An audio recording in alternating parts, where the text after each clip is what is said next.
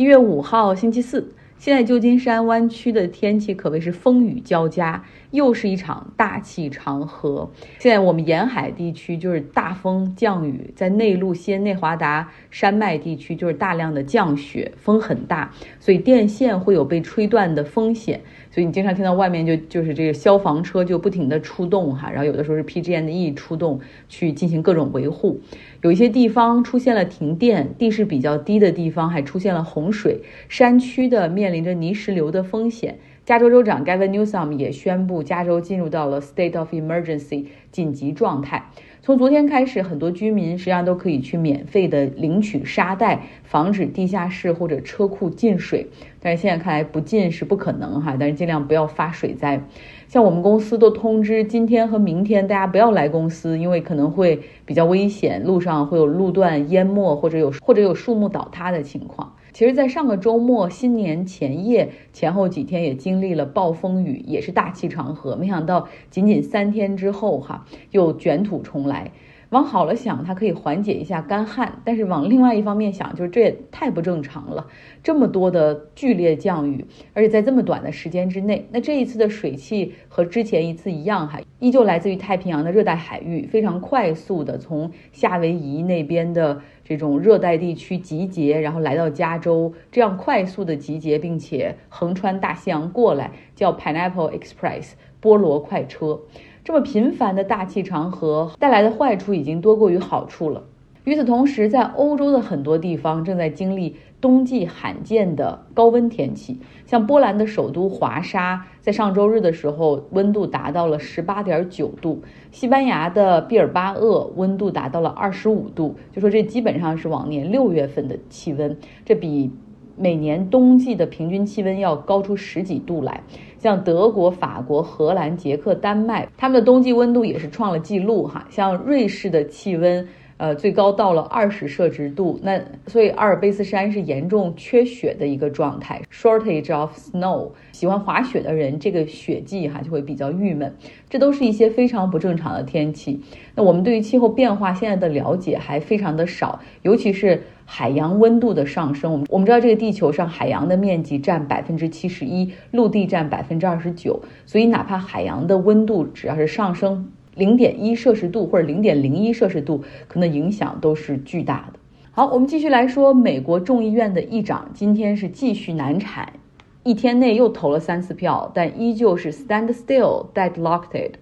也就是僵局、僵局、僵局。与昨天一样呢，民主党这边还是整整齐齐、团团结结的，把票都投给了他们在众议院的领袖 Jeffries。那共和党这边呢，Kevin McCarthy。结果越投票越少，今天这三轮投票下来，比昨天还又少了一票，只有二百一十二票了。那距离能够通关哈还差至少六票。没有投他的那些共和党人，昨天说了，都是来自于那些极端的保守派，然后那些 Trump 的支持者，然后他们呢现在在他们内部搞出了一个新的候选人，叫 Donalds。然后呢，他们就把票投给这个人，所以这个人现在是有二十票。那二十票距离二百一十八票也很遥远哈，所以显然他不可能取代 Kevin McCarthy 成为新的议长的候选人。所以那就继续僵持下去吧。没有议长，议员们就不能宣誓就职，议会就不能够启动工作，所以又是荒废了一天。传了一个非常有意思的照片在微信公号张奥同学上，大家可以来看一下。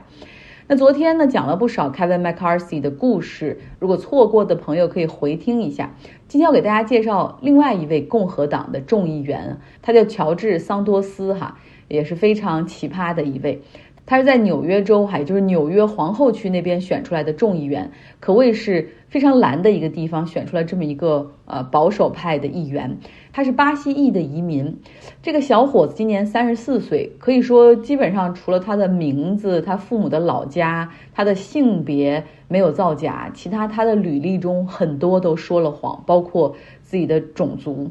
他在竞选的简介中写到说他是巴西移民的儿子啊，他在纽约市公立大学毕业，一跃成为了经验非常丰富的华尔街金融家和投资者，曾经在高盛和花旗银行都工作过。他说自己有十三处的房产，然后自己有一个家族房产的投资组合，他还建立了一个拯救过两千五百多只猫狗的动物慈善机构。他偶尔说自己是犹太人，偶尔说自己是天主教徒，主要是看受众是谁哈。啊，因为他父亲是天主教徒，他母亲的祖父母是逃离了乌克兰的犹太人和逃离了比利时二战冲突的犹太人的后裔。反正呢，就是他所说的那个纽约市立大学，包括他他声称的他服务过的高盛和花旗银行，都最后发声明说查无此人，闻所未闻。他所说过自己建立的那个动物救助慈善机构也根本不存在。然后呢，他的犹太人的身份也非常可疑，可能他的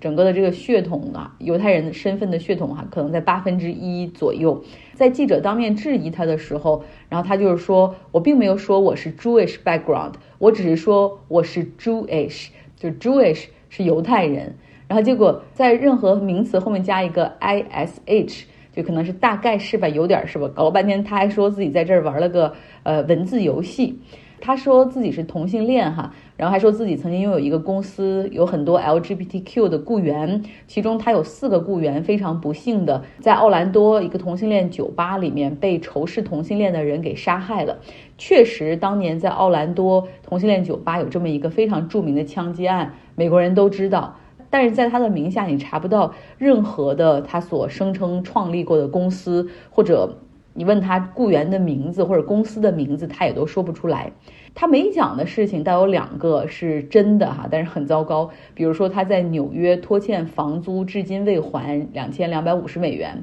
还有他在巴西曾经盗刷过他母亲老板的信用卡。然后被警方调查，后来当检方要告他的时候，他又跑回到美国，因为你发传票找不到人，这个案件就搁置了。在他当上美国的众议员之后，各种造假的这种事儿曝光，把他推上了头条。结果巴西检方和法院也找到美国这边来了。那这两天呢，在美国国会里面各种投票哈，然后三十四岁的。桑托斯他就非常孤独的就坐在那儿，然后身边只有一些别人的家属和孩子哈，然后在旁边扮着鬼脸儿，因为连他自己党派的人，共和党派的人也觉得他太假了。你怎么可以在自己投资组合、然后宗教甚至家族史上都撒谎，然后学历造假？这简直是这个被共和党的一些精英也认为是无法忍受的哈。嗯，所以这两天在他投票的时候喊到他的名字，乔治桑托斯。有人会直接用西班牙语说“骗子”。那么目前呢，他是面临着联邦政府和州政府的调查，任何的刑事指控都足以把他驱逐出众议院。呃，另外呢，还有一个路径就是众议院的道德委员会也可以调查他，然后也可以把他剥夺他的议员身份。呃，但是呢。估计共和党不会做这种搬起石头砸自己脚的事儿，因为驱逐他的话，按照纽约州的法律，那么这个区的众议员就要面临着重选哈，在在那个区里面，其实民主党的优势会更大一点。嗯，不过我看完这些新闻匪夷所思，然后同时我也会在想。在竞选的过程之中，为什么他的对手就没有把他造假的这些事情，或者媒体都都在干什么，没有把他这么明显的造假事情公之于众，然后以至于让他以微弱的优势选上了，然后现在丑闻在曝光出来哈，就有的时候你会发现民主党这边他在竞选的过程之中，有的时候用力不够哈，因为纽约是一个深蓝州嘛。纽约州的纽约市也是一个深蓝的地方，所以可能在给予竞选资金或者这种民主党全国委员会关注的情况下，就不是太理想哈，就出现了这样的事情。最近我发现大家都想着过节，然后阅读量都偏低，那我今天也收着一点做哈，就就做到这儿。呃，明天我会给大家来讲一讲。呃，为什么在最近的一次轰炸之中，俄罗斯会有近百名士兵被炸死？而且为什么俄罗斯政府罕见的承认这个事儿确实发生了？明天来讲，希望你有一个愉快的周四。